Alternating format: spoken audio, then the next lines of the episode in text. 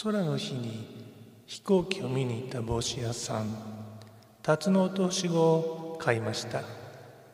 そのうちに風景が柄変わっている。空がドアよりも赤くなっている。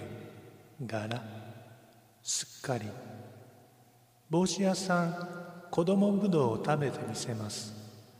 辰の落とし子は吊り下がっていましたが袋をもう少しすぼめておかないとくぐれそうでしたよ。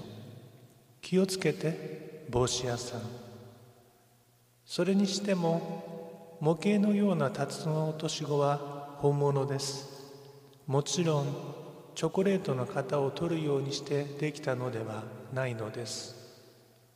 それでね帽子屋さんはふにゃりと部屋に帰ると今度は家の壁にシーラカンスを投影するのです。